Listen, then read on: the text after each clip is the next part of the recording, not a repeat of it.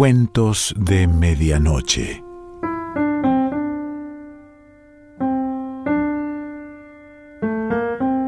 El cuento de hoy se titula Navidad, Texas, 1956, y pertenece a Lucía Berlín.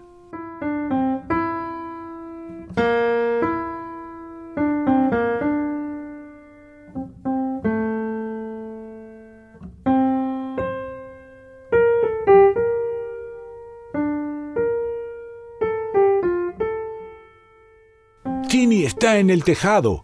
Tini está en el tejado. Parece que no pueden hablar de otra cosa ahí abajo. Pues sí, estoy en el tejado y qué. Lo que no saben es que a lo mejor no me muevo de aquí nunca más. Tampoco pretendía ponerme tan dramática. Me habría bastado con irme a mi habitación y dar un portazo, pero mi madre estaba en mi cuarto, así que pegué el portazo al salir de la cocina y había una escalera de mano que subía al tejado.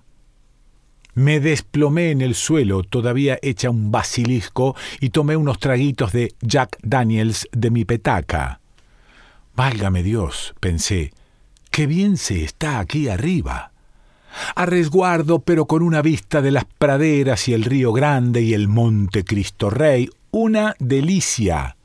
Especialmente ahora que Esther me lo ha organizado todo con un alargue.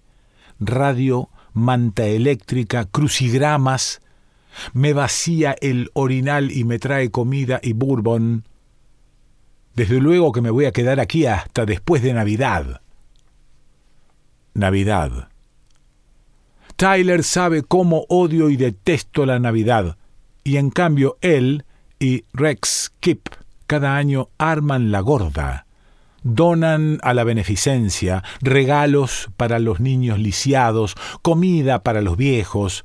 Lo he oído tramando repartir juguetes y comida en los arrabales de Juárez por Nochebuena. Cualquier excusa con tal de fanfarronear, gastar dinero y actuar como un par de imbéciles redomados. Tyler dijo que este año me preparara para una gran sorpresa. ¿Una sorpresa para mí? Me da vergüenza reconocerlo, pero la verdad es que imaginé que iba a llevarme a las Bermudas o a Hawái. Jamás, ni en mis sueños más descabellados, pensé en una reunión familiar. Al final me confesó que en realidad lo hacía por Bella Lynn. Bella Lynn es nuestra hija consentida, un desastre de hija que vuelve a estar en casa ahora que su marido, Cletis, la ha dejado. Está tan alicaída, dice Tyler, necesita sentir sus raíces. Raíces. Antes prefiero ver monstruos de gila en mi sombrerera. Para empezar, invita a mi madre. Va y la saca de la residencia Blue Bonner donde la tienen atada, donde debe estar. Luego llama a su hermano alcohólico tuerto, John, y a su hermana alcohólica, Mary. Vamos a ver, yo bebo. Jack Daniel es mi amigo, pero aún así conservo el sentido del humor. No soy mala como ella. Además tiene sentimientos incestuosos por Tyler de toda la vida. Para colmo invita a su marido, un tipo aburridísimo que gracias a Dios no ha venido. La que sí está es su hija Lou, con un bebé. Su marido también la abandonó. Tiene la cabeza tan hueca como mi Bella Lynn. A ver lo que tardan en fugarse con un nuevo inadaptado analfabeto. A Tyler no se le ocurrió otra cosa que invitar a ochenta personas a celebrar la Nochebuena es mañana. Entonces nuestra nueva doncella Lupe fue y nos robó los cuchillos de trinchar con mango de marfil. Se los escondió en la faja, se agachó de la manera más tonta mientras cruzaba el puente de Juárez, se apuñaló y le faltó poco para morir desangrada, y al final las culpas se las cargó Tyler tuvo que pagar la ambulancia y el hospital y una multa astronómica porque la mujer era una espalda mojada. Y por supuesto averiguaron que los jardineros y la lavandera son espaldas mojadas también. Así que ahora no tenemos servicio ninguno. Solo a la pobre Esther y unos forasteros a media jornada, ladrones. Aunque la gota que colmó el vaso fue que invitara a mis parientes de Longview y Sweetwater. Gente horrorosa. Son todos o muy flacos o grotescamente gordos y lo único que hacen es comer. Parece que todos hubieran pasado tiempos difíciles. Sequía, tornados, la cuestión es que ni siquiera los conozco y tampoco tengo ganas de conocerlos. Me casé para no volver a ver a esa chusma. No es que necesite más motivos para quedarme aquí arriba, pero hay otro.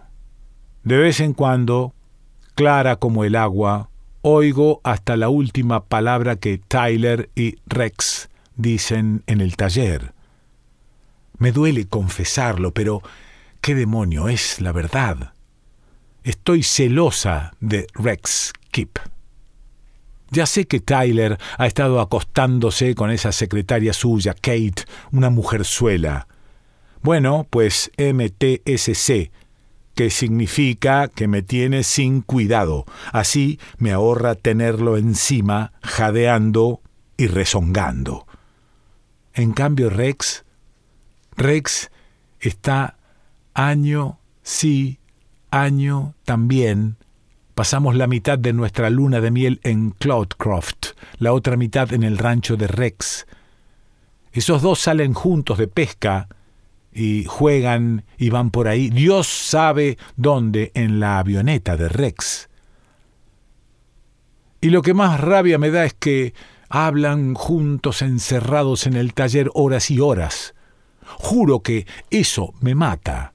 ¿De qué cuernos estarán hablando esos dos vejestorios ahí adentro? Bueno, pues ahora ya lo sé. Rex. Oye, Ty, este es un whisky endiabladamente bueno. Tyler. Sí, endiabladamente bueno. Rex. Entra igual que la leche materna. Tyler. Suave como la seda Llevan cuarenta y tantos años tomando esa basofia. Rex, mira esas nubes, hinchándose y haciendo cabriolas. Tyler, sí. Rex, supongo que son mis nubes favoritas, los borreguitos, cargados de agua para mi ganado y preciosos a más no poder. Tyler, para mí no, no son mis favoritos. Rex, ¿y eso? Tyler, Demasiado escándalo. Rex. Eso es sensacional. Ty. El escándalo. Majestuoso hasta decir basta. Tyler. Joder. Este licor añejo casero es una delicia. Rex. Ese cielo está para enmarcarlo, demonios. Un largo silencio. Tyler. A mí me va más un cielo con cirros. Rex. ¿Qué? Esas nubecillas que parecen hilachas. Tyler, exacto. En ruidoso sí que hay un cielo azul, con esos cirros finos, pasando tan ligeros y tranquilos. Rex, conozco ese cielo del que hablas. Un día maté por allí dos antílopes machos. Se acabó, esa fue toda la conversación. Aquí hay otra. Rex. Pero ¿A los críos mexicanos les gustan los mismos juguetes que a los niños blancos? Tyler. Pues claro. Rex. A mí me parece que juegan con otras cosas, hacen barquitos con latas de sardinas. Tyler. Ese es el sentido de toda nuestra operación en Juárez. Juguetes de verdad. ¿Pero de qué tipo? ¿Qué tal pistolas? Rex. Darles pistolas a los mexicanos, ni en broma. Tyler. A todos les vuelven locos los coches y a las mujeres los bebés. Rex, ya está. Coches y muñecas. Tyler, juegos de montaje y construcción. Rex, pelotas. Pelotas de béisbol y de fútbol como es debido. Tyler, pues ya lo tenemos todo resuelto, Rex. Rex, perfectamente.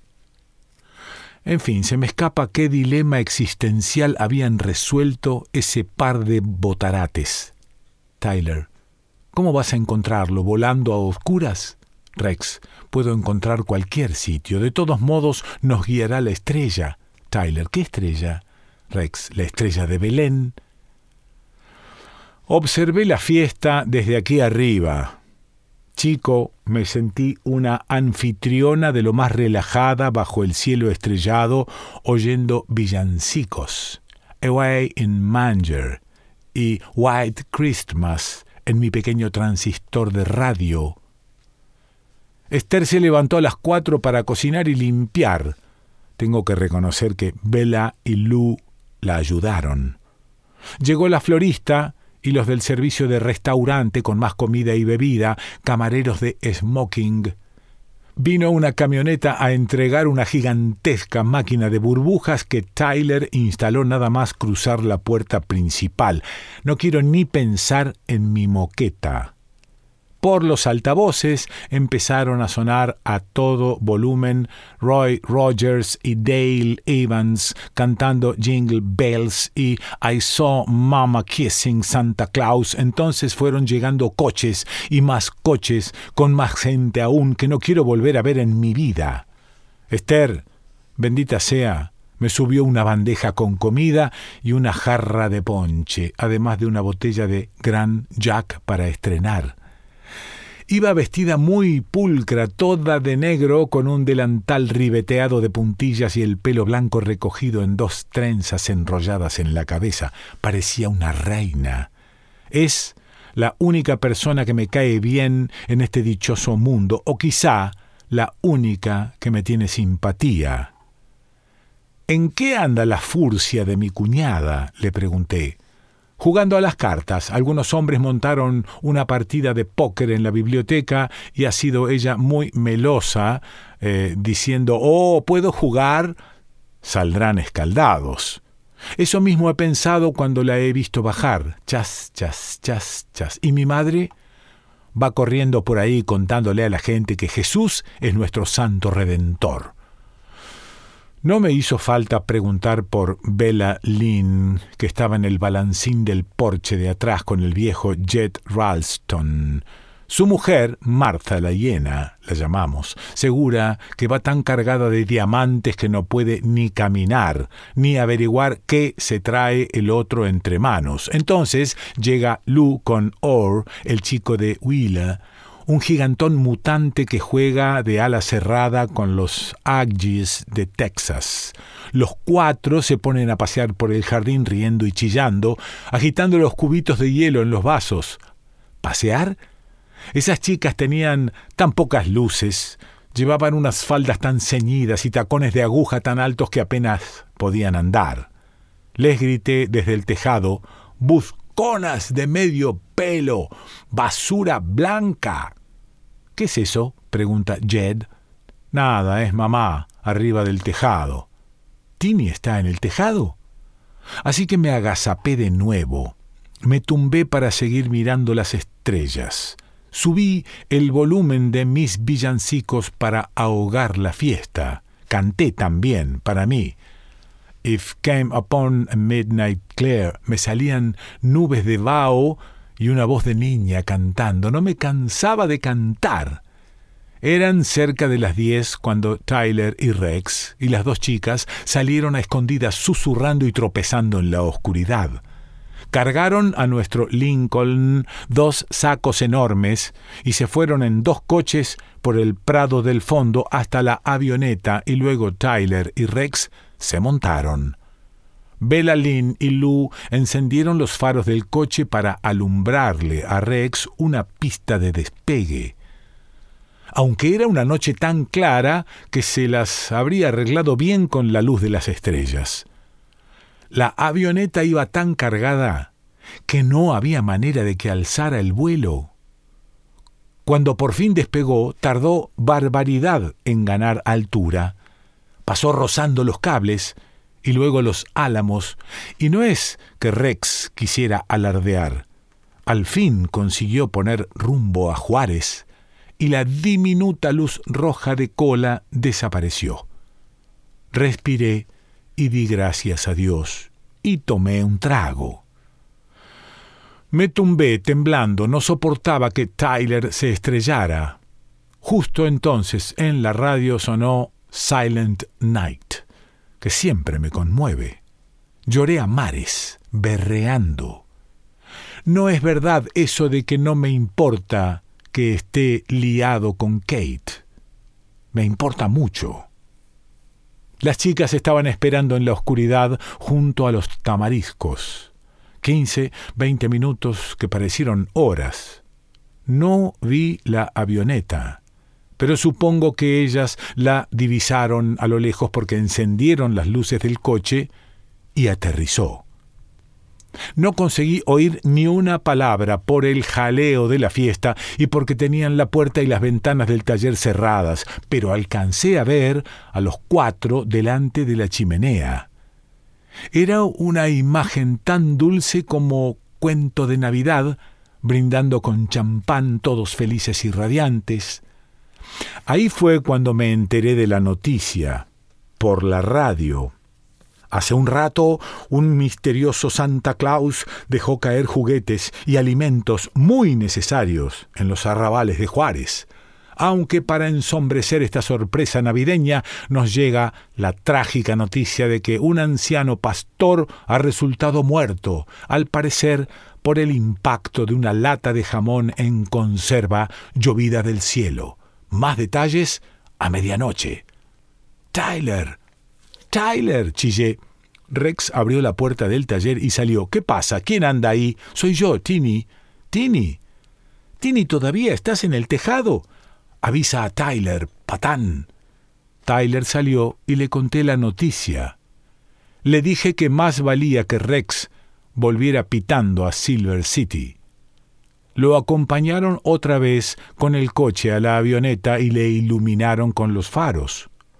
Cuando volvieron, la casa estaba ya en silencio, salvo por Esther que seguía recogiendo. Las chicas entraron. Tyler se acercó, se puso bajo el alero a la altura donde yo estaba. Contuve la respiración, oyendo que me susurraba Tini, Tini, durante un rato. Y entonces me asomé por la cornisa. ¿Qué quieres? Baja ya de ese tejado, Tini. Por favor.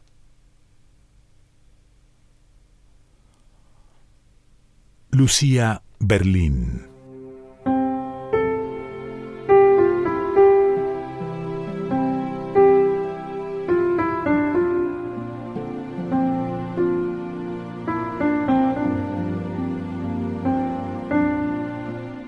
De Medianoche.